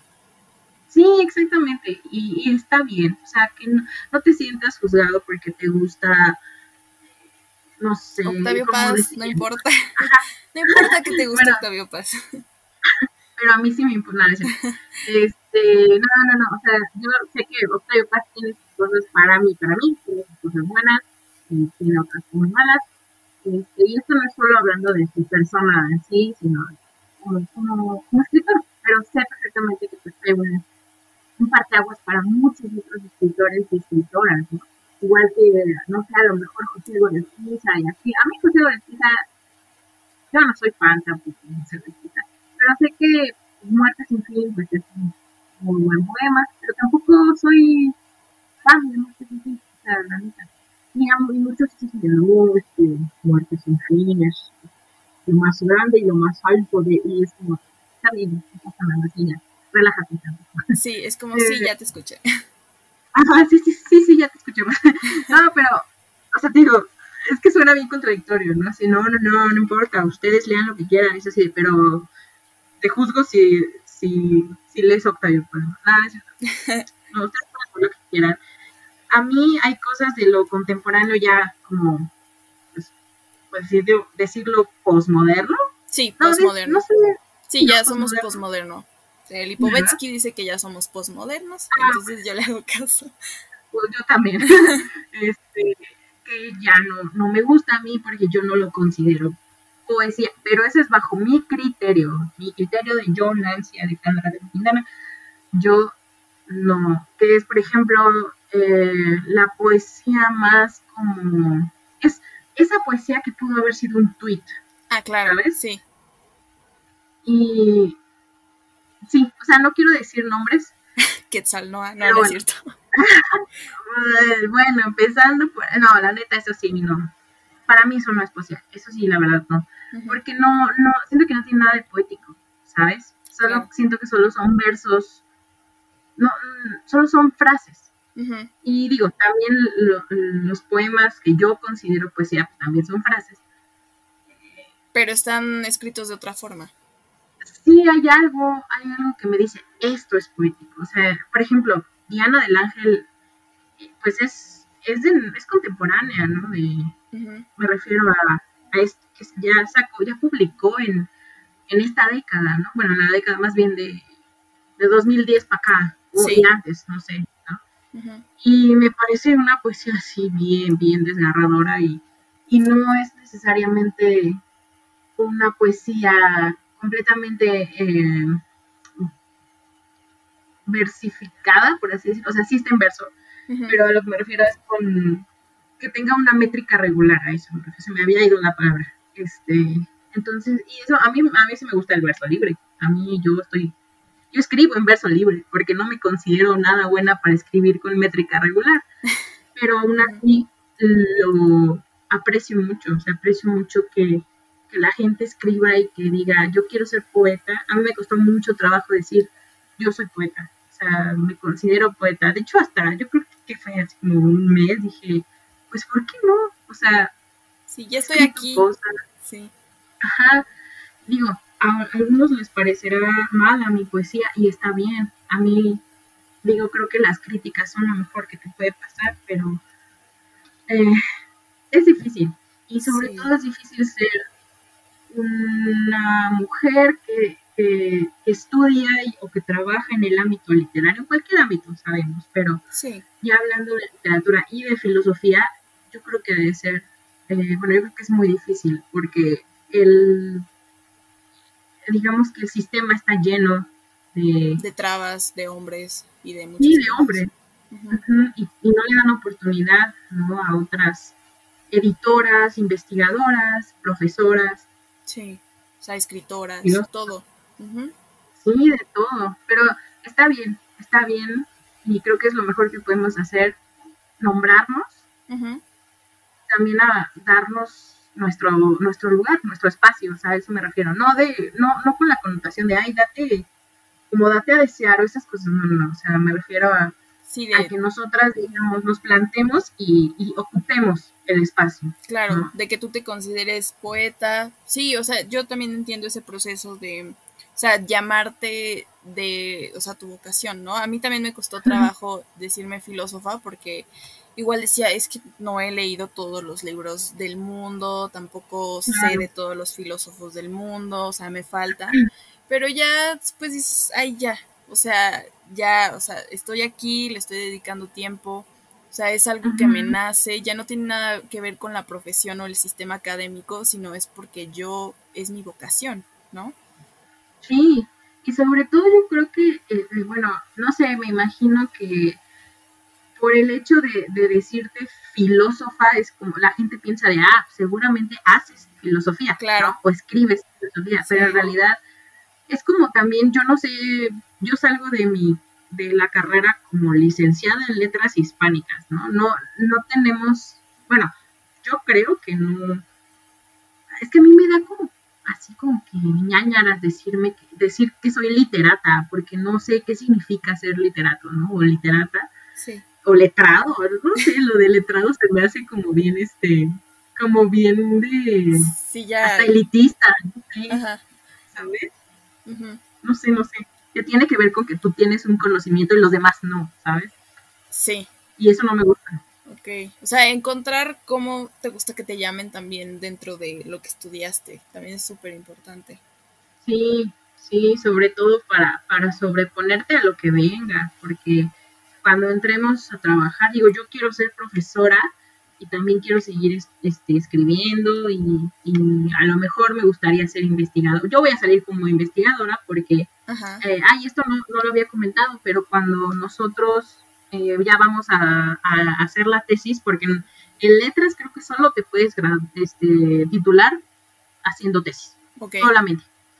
Entonces, este, no hay como en la UNAM que te puedes, este, sí, tiene modalidades diferentes. Ajá, por diplomado y examen profesional promedio. Nosotros creo que no. O sea, creo que es tú tienes que hacer tesis porque eres de letras. Pues bueno, está bien. ¿no? Entonces, hay tres áreas terminales que son didáctica, edición e investigación.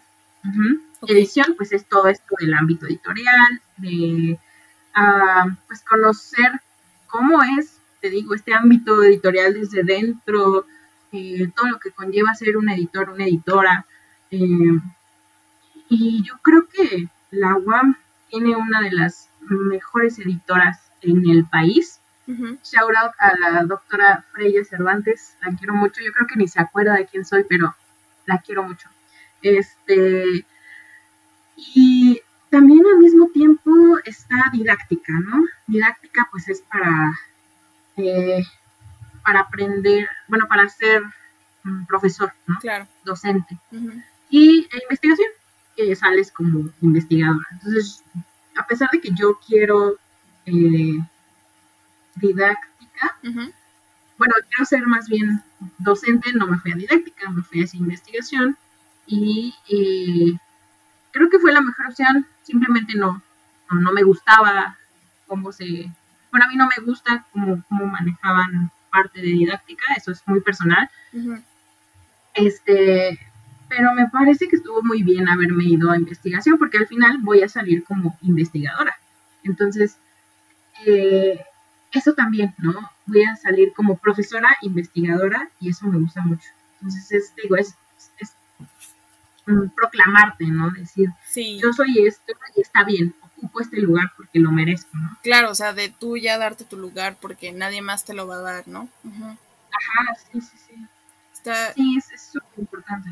Ok, entonces ya, o sea, ya para cerrar, eh, ya nos contaste un poco de lo que quieres hacer después y qué consejo le darías a alguien que quiere entrar a letras.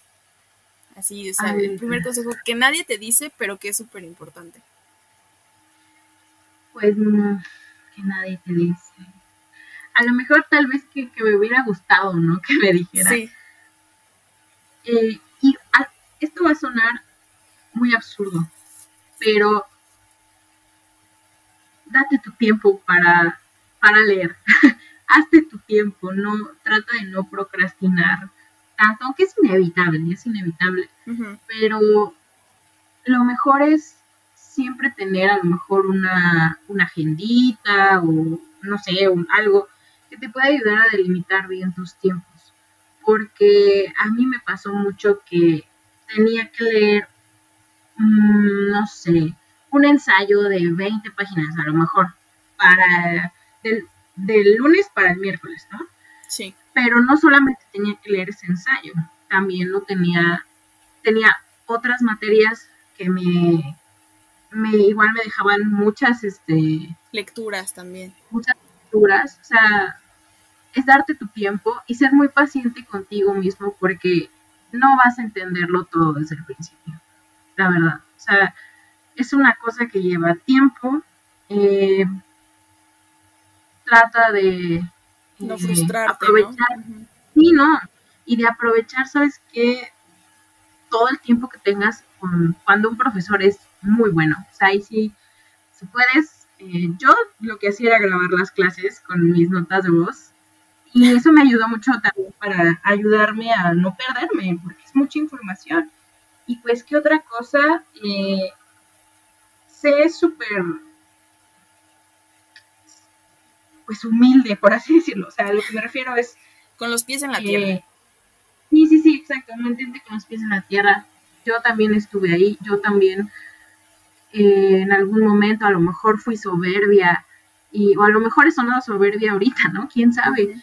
Pero tú no sabes lo que estás lo que está pasando con la otra persona, ¿no? O sea, o, el proceso de, de, aprendizaje. de la otra persona. Sí, es súper importante. Yo creo que eh, muchos de los profesores dicen, ya están en la universidad, ustedes tienen que saber hacer estas cosas, ¿no? O, o pues es que al final el, medio que tenemos nosotros para aprender siendo de letras eh, son los libros, ¿no? los textos. Pues claro, eso es lo que estamos estudiando. Pero por favor, no, no dejes de lado YouTube.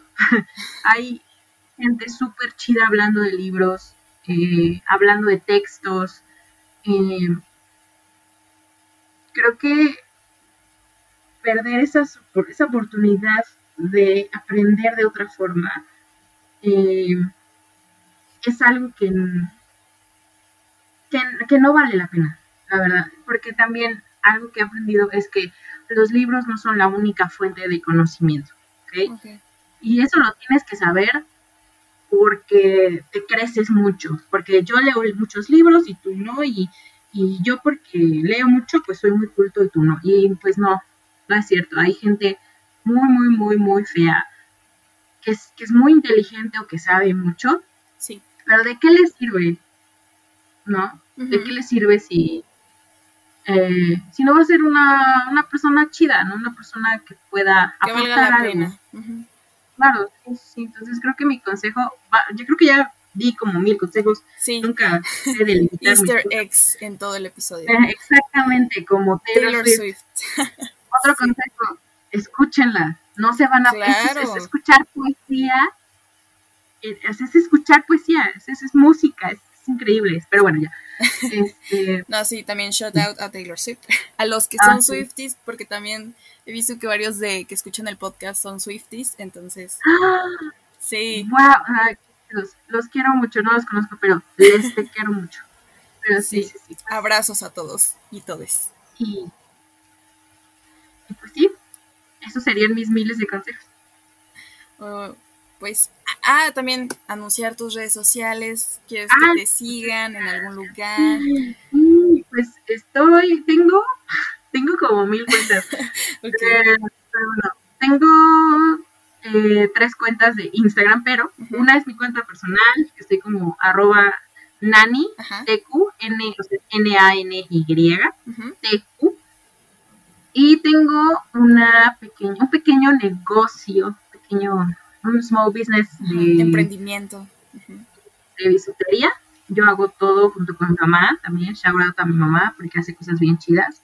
O sea, hago pulseras, eh, las personalizo, eh, esas cosas. Se llama, eh, bueno, estoy como arroba thewitchinghour.bisutería. Ok. Para la hora de las brujas, pero en inglés. Punto y tengo otra cuenta que la verdad ya tiene un rato que no la uso, pero que igual he subido varias cositas. Esa es de, digamos, de literatura o de libritos. Déjenme ver, déjenme ver cómo se llama. Porque no, digo que ya tiene mucho que no lo Ah, ya. Estoy como arroba preocupada con cabello. Ok, muy bien. Pues muchas gracias. Eh, vayan a seguirla, eh, sigan sus tres cuentas. Em, igual, ya saben, síganos a nosotros como arroba kairos.podcast. También encuentran a Michelle como arroba café 2 bajo, a Aranza como arroba catarsis filosófica y a mí como arroba burdas reflexiones en Instagram. Y pues muchas gracias y nos vemos pronto. Gracias, bye. Bye.